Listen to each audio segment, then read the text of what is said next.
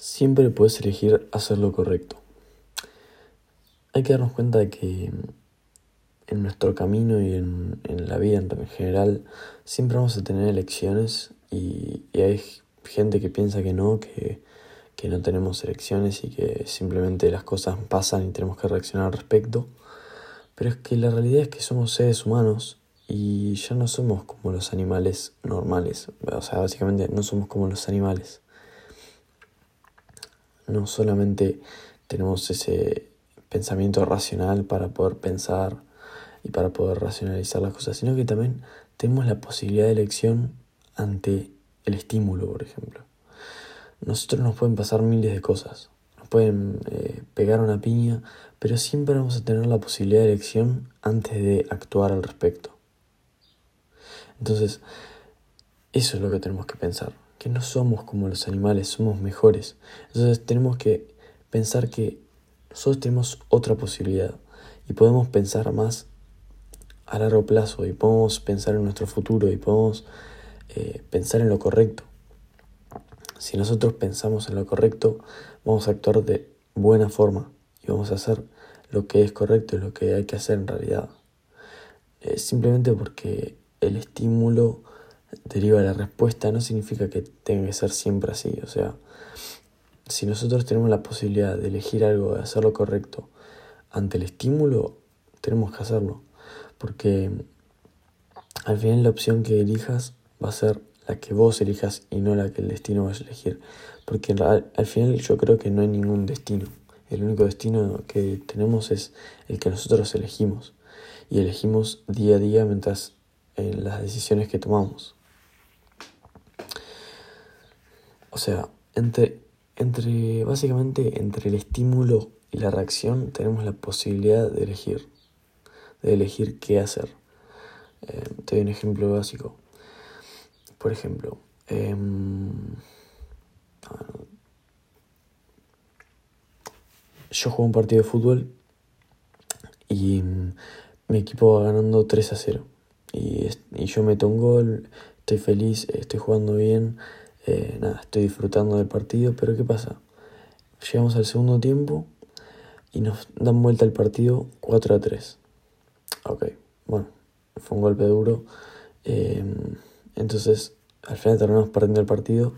¿Y qué pasa? Termina el partido y yo tengo la posibilidad de elección.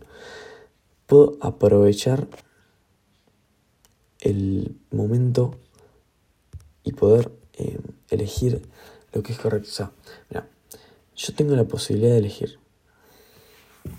Acá tengo varias opciones. O bien me enojo con mis compañeros porque como yo soy delantero, ellos tendrían que haber defendido mejor. Entonces no es mi culpa, porque yo no, no defendí. Entonces no es mi culpa. Bien, esa es una opción, que es la más lógica, o sea, no, la menos lógica, sino la más emocional, la que la mayoría de personas haría porque, bueno, por falta de control emocional. Entonces, después tenés la segunda opción, que es ayudar a tus compañeros y decirles, bueno chicos, también es mi culpa, eh, admito que jugamos un mal partido y que tendremos que haber ganado porque veníamos muy cómodamente y nos y descansamos mucho, nos, nos relajamos mucho. Acepto que también es mi culpa. Y también tenés la tercera opción, que es pensar como ese resultado como algo positivo para tu camino como futbolista. Es, en realidad la tercera opción es una combinación con la segunda opción y con algo que se llama, bueno, eh, tener eh, positivismo, mm, claro, tener optimismo básicamente. Vos, en tu camino, las cosas que te van a hacer fuerte no van a ser las cosas fáciles sino las cosas que son realmente difíciles y las que conllevan que vos fracases al respecto. O sea, no va a ser que vayas a desarrollar tu carácter con cosas fáciles, porque si no tu carácter nunca se va a desarrollar. Las cosas fáciles son las que están en tu comodidad y entonces ahí nunca se va a desarrollar tu carácter. Tu carácter solamente se desarrolla cuando vos te enfrentás ante un, ante un nuevo problema el cual tenés que resolver. Entonces, de esa manera vos vas a desarrollar tu carácter. Entonces, esta situación, la, vos tenés tres opciones. O actuar emocionalmente y eh, reaccionar en la forma eh, natural del cuerpo y de las personas, que serían enojarse porque perdiste, o puedes hacer las otras opciones, que es ayudar a tus compañeros y pensar como eso como algo em, que te va a ayudar en tu futuro como futbolista. O sea, ahora aprendiste algo. Eso es algo positivo, yo creo. Entonces, si lo vemos de esa manera, es todo cuestión de perspectiva. Em, si no vemos el problema como tal, nunca va a ser un problema. Entonces, eso eh, es partir de una base distinta a la demás. O sea, nosotros tenemos la posibilidad de elegir lo correcto. Y si, el, si elegir lo correcto implica que el problema no sea un problema, bueno, que así sea, porque al final eh, los problemas solamente los, los generamos porque nosotros los pensamos como tales. O sea, no, al final no existen problemas, creo yo. Quizás, bueno, sí, existen problemas.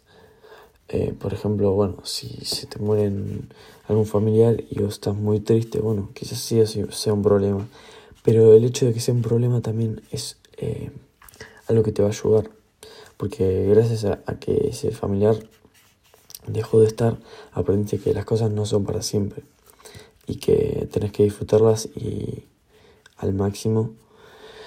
Eh, y que al final la muerte siempre va a estar ahí. Y que, que siempre que tenés que siempre tenés que aprovechar el hecho de que tenés un familiar el cual quieres mucho. Entonces, también eso te, ayuda a aprender algo. Em, bueno, también esto es estoicismo puro, no, no, lo estoy sacando de ningún otro lado. O sea, pensémoslo de esta manera. Si tenemos un problema, si tienes solución, ¿para qué te preocupas? Ok, bueno, está bien. Y si no tienes solución, ¿para qué te preocupas? O sea, si, si tienes solución, al final se va a resolver. Entonces no tenés por qué preocuparte.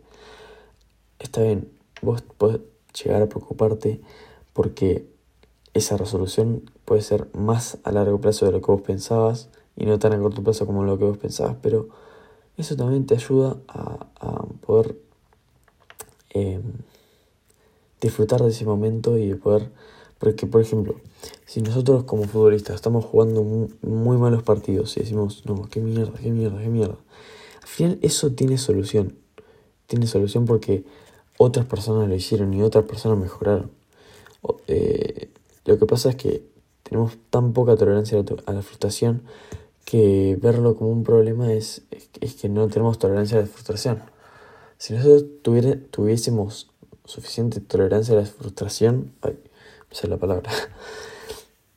Si tuviésemos suficiente tolerancia a la frustración, nosotros no, veíamos, no veríamos eso como un problema, sino como eh, un incentivo para nosotros para mejorar.